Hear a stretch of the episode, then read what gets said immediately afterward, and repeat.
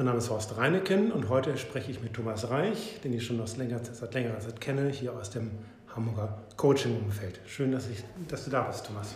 Ja, moin Horst. Wir haben beim ersten Mal haben wir Käsekuchen gegessen, das weiß ich noch. Oh, das muss heute ausfallen. Heute haben wir nur Wasser und, äh, und Kaffee. und Kaffee. Ja, Thomas, wir kennen uns seit längerer Zeit. Äh, du bist sehr aktiv als Coach und vielleicht magst du mir mal erzählen, was so deine Schwerpunkte sind beim Coaching oder wie du selber deine Methode auch siehst und auch praktizierst. Also der Schwerpunkt liegt auf äh, der Persönlichkeitsentwicklung. Und da ich ja einen wunderbaren Nachnamen habe, Reich, habe ich das Ganze natürlich die Reich-Methode genannt. Und die Downline darunter ist noch deine persönliche Bestform. Also mir ist es wichtig, dass meine Kunden in ihre eigene persönliche Bestform kommen. Und ich sage immer, wer sich persönlich weiterentwickelt, der kann sich auch in seinem Business weiterentwickeln. Wer auf der persönlichen Ebene stehen bleibt, der bleibt auch im Business stehen und umgekehrt genauso. So einfach. Nun bist du, ich habe ja in einzelne deiner Podcasts reingehört, sehr inspirierend. Und wie viele Folgen hast du bisher gemacht? Also, wir haben April, ja. jetzt 2019. Ich bin so kurz vor 800. Kurz vor 800? Kurz vor 800. Naja, gut, ja doch, kurz vor 800. Ja. Mhm. Aber jetzt mal tatsächlich, ähm, Thomas, woher nimmst du eigentlich die Ideen und die Inspiration? Das ist ganz einfach. Du brauchst dich nur, gerade in Hamburg ist es noch einfacher als vielleicht irgendwo auf dem Land, so ganz weit draußen, du brauchst nur die Ohren aufhalten, die Augen aufhalten, Menschen beobachten und äh, einfach so mitkriegen, was, was tun die gerade, worüber reden die gerade, wie sehen die gerade aus. Und schon hast du eine Idee für den nächsten Podcast, der mit Persönlichkeitsentwicklung, mit Business zu tun hat. Zum Beispiel, wenn du jetzt hier im Raum bist, fällt dir spontan irgendetwas auf, was, was du siehst, was äh, dir eine, eine Idee geben könnte? Das war schon vorher. Also wir sind ja im, im WeWork hier in Hamburg am Axel Springer Platz. Und was mir sofort auffiel, als ich von gekommen bin in den dritten Stock, äh, hier ist ein ganz junges Publikum. Wir gehören, darf ich das sagen, wir gehören ja schon zu den alten Säcken. Und ähm, das ist sofort so eine Inspiration. Daraus kann ich einen Podcast machen, ähm, wo man so über so einen Generationswechsel auch spricht im Business. Ja, ja. ja so, ich habe noch ein paar Jahre bis 60. Ähm, bei dir weiß ich natürlich jetzt nicht, ob du da schon angekommen bist, aber auch darüber kann man reden. Was können die Jungen von den Alten lernen und was können die Alten von den Jungen lernen? Mhm. Finde ich total spannend. Was ich bei dir ganz faszinierend finde, Thomas, ist, dass du mehrfach einen sogenannten Career Change gemacht hast. Ne? Ja, das stimmt. Ja, ähm, und äh, magst du uns mal kurz erzählen, umreißen, wie das stattfand und was die jeweiligen Impulse waren, von einem Schritt oder von einem Sujet, von einem Job in den nächsten zu gehen? Ja. Okay, ich weiß jetzt nicht, ob ich alle hinkriege, aber wir fangen mal an mit, äh, es gab keinen Kindergarten zu meiner Zeit, also jedenfalls war ich in keinem, es gab welche, aber ich war nicht drin. Ich war auf der klassischen Grundschule, nach der Grundschule war ich auf einer Hauptschule, 65 bin ich geboren, das heißt Hauptschule war zu meiner Zeit in den 70ern relativ normal, ja, da war der Abiturient, das war für mich meilenweit weg, das waren die besser verdienenden Kinder von Akademikern. Und ähm, Hauptschule war noch okay, habe die 10. Klasse dort gemacht, das war damals neu, dann brauchte man eine Prüfung, dann du einen Abschluss bekommen, einen Realschulabschluss bekommen. Von 40 Schülern hat einer die Prüfung versemmelt, das bin ich gewesen. Dann bin ich im Sägewerk gelandet, also ich habe eine Ausbildung gemacht äh, in einem Sägewerk. Ich habe Bäume zu Brettern, Bohlen und, und Kanthölzern äh, zersägt und äh, da habe ich mich sehr klein gefühlt, sehr minderwertig. Mir war aber auch klar, durch meine Eltern so ein bisschen, naja, hättest du dich in der Schule mehr angestrengt, hättest du ja was anderes tun können. Wie alt warst du da? Hätte, hätte, Fahrradkette. Ich bin mit 17 ins Sägewerk gegangen. Mhm. Also bin mit sieben erst eingeschult worden, mit siebeneinhalb, habe im Januar Geburtstag. Und ähm, das habe ich dann sechs Jahre durchgezogen, drei Jahre Lehre, drei Jahre Geselle. Ich glaubte damals noch, dass mich die Bundeswehr rettet. Ne? Mhm. Brauchte ich aber nicht hin, hatte ich zu schlechte Augen.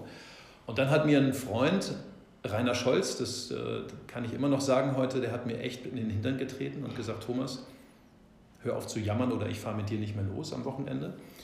Ich war wirklich ein Jammerlappen und ähm, er hat gesagt, änder was, bilde dich weiter. Ich sage, hey, Rainer, du hast dein äh, Abi irgendwie nachgeholt, du bist in Bergedorf an der FH, ich bin Hauptschüler. Ne? Und er hat mir erzählt, gehst zur Technikerschule, das ist eine Möglichkeit für dich. Gibt es zum Beispiel auch in Hamburg. Ich mache es kurz, habe mich beworben. Die haben mich genommen, 1988, 15. August, weiß ich noch wie heute, stand ich in der Richardstraße 1, einer Technikerschule. Und da habe ich etwas gemerkt, was letztendlich so der Kern von meinem heutigen Business ist. Ich konnte Das haben die anderen gesagt. Besser reden als die anderen. Die anderen waren Tischler, die konnten die Feinmotorik. Ich war der Grobmotoriker. Aber im ersten Referat haben mich vier Leute angesprochen und haben gesagt, Thomas, woher kannst du das? Ja, was? Reden. Wieso macht ihr doch auch? Aber nicht so wie du. Ja, das ist aber das Faszinierende, dass man selber seine eigenen Stärken nicht ohne weiteres erkennt. Genau. Warum? Weil es einem leicht fällt. Genau. Du kennst deine Schwächen und sagst, okay, ich kann bestimmte Dinge nicht. Und weil das schmerzt, weil das Energie mhm. verschwendet, geht man davon weg. Genau. Ich habe das, hab das überhaupt nicht gesehen, aber mir war in der Sekunde war mir klar, okay, ich bin hier auf der Technikerschule, damit ich ein Zertifikat kriege. Mhm. Ich glaubte damals, Zertifikate sind ganz wichtig. Staatlich geprüfter Techniker, runder Stempel, Stadt Hamburg. Ich habe gesagt, okay, machen wir einen Deal. Ihr schreibt in die Klausuren groß und leserlich. Ich hatte ganz schlechte Augen damals, war kurzsichtig. Und äh, dafür bringe ich euch das freie Reden bei. Mhm. Ja, haben wir gemacht. Dann kam der, der Step zu Miele. Miele hat damals noch selber Küchen gebaut in Warendorf, Münsterland. War sehr schön. Hatte ich eine Stelle bekommen in der ähm, Betriebsleitung für, für die Oberfläche. War sehr schön, vier Jahre. Dann bin ich wieder nach Hamburg zurück, war äh, bei einer Firma, wir haben Holz-Aluminiumfenster hergestellt, habe große Projekte begleitet. Da kommen dann drei, vier, 500 Fenster rein. Und äh, das hat mir aber alles immer nicht gereicht. Dann war ich tatsächlich irgendwann komplett selbstständig, habe finnische Wohnblockhäuser verkauft. Sehr schön, war auch ein Lebenstraum von mir früher als Kind. Bonanza geguckt, Ponderosa, möchte ein Blockhaus haben. Und das habe ich auch gebaut, Ende 99, also jetzt vor knapp 30, 20 äh, Jahren. Und als dann das Haus fertig war im Jahr 2000, ist das gesamte Geschäft für Blockhäuser in Deutschland zusammengebrochen. Mhm. Viel Geld verloren, viele Schulden gehabt. Das Haus stand zwar da, aber es war natürlich nicht bezahlt. Habe dann innerhalb von zwei Jahren nochmal 125.000 Euro Schulden gemacht, weil ich kein Geld eingenommen habe. Hatte das Haus an der Backe, stand mit dem Rücken an der Wand. Und dann war mir klar, such dir einen Job im Vertrieb. Verkaufen kannst du, reden kannst du auch. Ja, klassischer Außendienst, Firmenwagen, die ganzen Geschichten, Geld verdient, Schulden bezahlt. Aber ich wusste, das ist nicht, ist nicht deins, ich kann kein Angestellter sein. Ja, und dann habe ich 2006 entschieden, dass ich eine Trainerausbildung mache hier in Hamburg. Ein Jahr lang, immer schön am Wochenende. Habe ich auch angefangen und das hat mich dann immer weiter fortgetragen. Ja, und heute bin ich als, als Coach unterwegs, äh, lebe mein Leben so, wie ich das leben will in Hamburg-Blankenese, mhm. wo ich vor 30 Jahren schon gesagt habe, da möchte ich mal wohnen und äh, liebe es, mit, mit Menschen zu arbeiten und eben Menschen in ihre, in ihre Bestform zu bringen. ja, das ist, zu ist äh, faszinierend und ich sehe auch wieder, wie die Energie und die Kraft aus deinen Augen springt. Ähm, toll und beeindruckend. Eben, das ist so ein bisschen wie so ein ja, Fighten. Nicht? Also, irgendwo hast du dich mal weiter gekämpft und weiterentwickelt. Aber nicht so, dass es Kämpfen war, so, genau.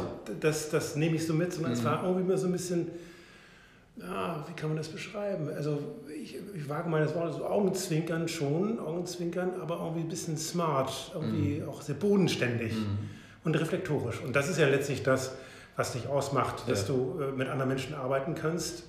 Ich meine, verkaufen, reden ist das eine, mm. aber man muss ihm auch zuhören können. Richtig. Und das, das, was du sagtest, ist auch eine intrinsische Motivation von mir. Also ich bin auch bodenständig auf der einen Seite, gleicher unter gleichen habe aber eine Ambivalenz zur Herausgehobenheit. Also ich möchte auch gesehen werden. Mhm. Auch das gibt es.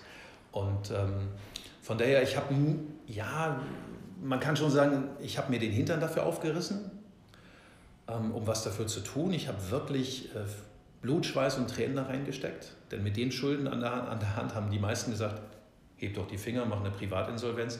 Das konnte ich aber mit meinem Innersten nicht vereinbaren. Und ich glaube, das habe ich von meinem Großvater der immer gesagt hat, Junge, du kannst machen, was du willst, du kannst auch mal Scheiße bauen, es kann auch mal schief gehen, aber steh dafür gerade.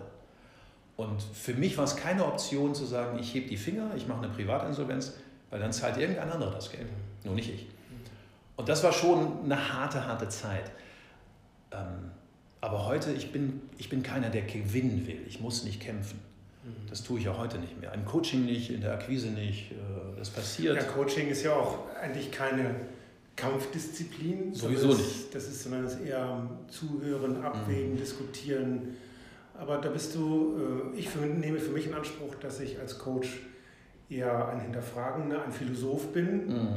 eher so denken. Mhm. Und ich nehme dich wahr eher als jemand, der macht. Ja, ganz pragmatisch. Ja, sehr, ja. sehr, was ist hier zu tun, was ist genau. zu machen, wohin führt ja. das? Ja. Äh, wie gehst du mit Menschen um, Thomas, die, das sind ganz unterschiedliche Persönlichkeiten und mhm. ähm, Männer und Frauen unterschiedlichen Alters, die zu dir kommen, die, die du ins, zum Laufen kriegst, die mhm. du anzündest, mhm. die, du, die du tatsächlich ins Tun bekommst. Wie mhm. machst du das? Ich mache das immer auf der Grundlage ihrer eigenen intrinsischen Motivatoren. Das heißt, ich mhm. arbeite mit, einer Persönlich mit einem Persönlichkeitsmodell, mit einer Analyse und dann bekommen wir halt raus und der andere sieht es eben auch, wer ist er wirklich? Wie tickt der innen drin? Mhm. Ist er jemand, der bodenständig ist? Ist er jemand, der herausgehoben ist? Oder hat er auch eine Ambivalenz? Ist es jemand, der selber andere Leute führen will? Oder ist es ein Dienstleister? Ist es jemand, der wie ich Pragmatismus hat intrinsisch, also praktisch handelt? Oder ist es jemand mit einem höheren Wissensdrang? Da tendierst du ja eher so hin, du sagst philosophisch, hinterfrag viel. Das ist alles okay, jeder ist gut so, wie er ist. Und wenn wir diese Grundlage haben, dann funktioniert auch ein Coaching. Und meine Erfahrung ist seit vielen Jahren jetzt, ich mache das fünfeinhalb Jahre immer mit so einer Analyse, ich frage mich, wie habe ich das die ersten fünf Jahre gemacht, wo ich das nicht hatte? Und heute wundere ich mich, dass Coaches arbeiten ohne so eine intrinsische Motivationsanalyse. Ja, die, ähm, die Analyse vorneweg ist durch existenziell, du musst also wissen, woran du bist. Genau. Und der andere auch. Also ja, der beide Seiten, ja, völlig richtig. Beide Seiten müssen woran, wissen, woran sie sind. Und dieses Ergebnis, dieses Analyseergebnis ist ja die Grundlage für das Gespräch, fürs Absolut. Coaching. Absolut. Aber dann hat man das Coaching, das mhm. Gespräch, du und der Mandant oder die. Mandantin aber wie kriegst du die Leute ins Laufen? Also man, ja. ich, ich kenne das ja selber, man ist im Coaching, mhm. man hat ein gutes Gespräch, sagt, klasse, super, alles klar, tschakka, tschakka, die Tür mhm. geht auf, man geht raus, aber mhm. wie kriegt man dann, oder wie kriegst du? Ja, wie kriegst, ja so meine wie kriegst du sie weiter? Ja. Wie kriegst du sie weiter, dass sie, wenn sie eine Woche später oder 14 Tage später mhm. wiederkommen, sagen, ich habe das und das gemacht mhm. und das und das hat das bewirkt? Mhm. Also das fängt im Grunde bei, es fängt am Beginn an, das heißt, ich frage immer, stell dir mal vor, wir treffen uns in einem, zwei oder manchmal auch in drei Jahren wir treffen uns dann wieder. Was soll bis dahin in deinem Leben und auch in deinem Business passiert sein, damit du wirklich glücklich und zufrieden bist? Und die Frage klingt jetzt so ganz einfach. Und dann sitzen manche da und sagen, oh, das ist eine gute Frage. Das ist eigentlich ein, oh, puh, ja. Und dann fangen die erstmal an. Und die nächste Frage ist dann auch, welche Möglichkeiten hast du, welche Stärken hast du, die du anwenden darfst, die du vielleicht auch noch ausbauen darfst, um dahin zu kommen. Mhm. Ich frage sie auch, wovor hast du gegebenenfalls ein bisschen Schiss? Wovor hast du Angst?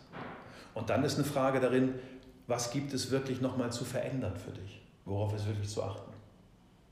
Und dann kreieren wir letztendlich ein Ziel. Sein Ziel. Wo will er oder sie hin? Und es ist völlig egal, ob das ein kleines, ein großes, ein mittleres Ziel ist. Es geht immer darum, was will der andere. Und daran erinnere ich jeden immer wieder.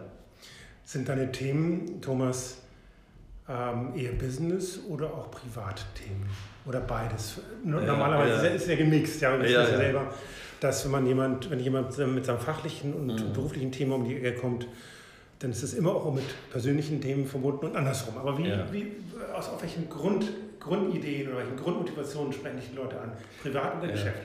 Also ich sag mal so, die, die Ansprache, warum sie kommen, ist äh, vordergründig immer das Business. Dass jemand sagt, egal ob Mann oder Frau, egal auf welche Altersklasse, naja, mein Business läuft dieses oder jenes nicht. So. Und wenn du dann so ein bisschen so mal den Vorhang zur Seite nimmst, ein bisschen an der Fassade kratzt, dann stellst du sehr schnell fest, dass dahinter immer private Themen sind. Immer. Beispiel, nenn keinen Namen. Kommt jemand, ein Unternehmer, sehr erfolgreich, Unternehmen mit vielen Mitarbeitern, sehr bodenständig aus einer ländlichen Region und so weiter und sagt auch, ja, Business läuft nicht alles so rund, ein bisschen hier, ein bisschen da, können so ein paar Sachen, wo wir dran drehen. Ja, und wenn das Coaching dann losgeht, ich arbeite auch immer langfristig mit den Menschen, mindestens ein Jahr, meistens länger, dann stellen wir nach drei Minuten fest, oh, das sind die Kinder. Das heißt also, da ist jemand, der hat Kinder, kurz vor der Pubertät und stellt fest, ich habe die letzten Jahre so viel gerackert, ich habe so viel Zeit in mein Unternehmen gesteckt, ich habe die Verbindung zu meinen Kindern nicht mehr. Und dann steht diese Person da, ein Mann wie ein Baum oder auch eine Frau, ne, groß und stark, ähm, und haben Tränen in den Augen und haben keine Stimme mehr. Mhm. Weil sie merken, es ist so emotional und es ist im Grunde völlig egal, was mit dem Unternehmen passiert. Aber wenn ich jetzt nicht die Verbindung zu meinen Kindern kriege, die kurz vor der Pubertät stehen, dann wissen die irgendwann nicht mehr, wer ich bin. Und das ist mega spannend. Also vordergründig immer Business, aber ein bisschen kratzen, dann merkst du, ah, private Themen.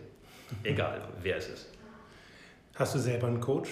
Ja, das ist mir, mir persönlich ganz wichtig. Ich habe den ersten Coach war eine Frau, das war im Jahr 2009. Claudia, sage ich mal dazu, hat damals in Köln gelebt Und äh, da habe ich so viel gelernt. Ähm, und natürlich war das auch manchmal unangenehm für mich. Ne?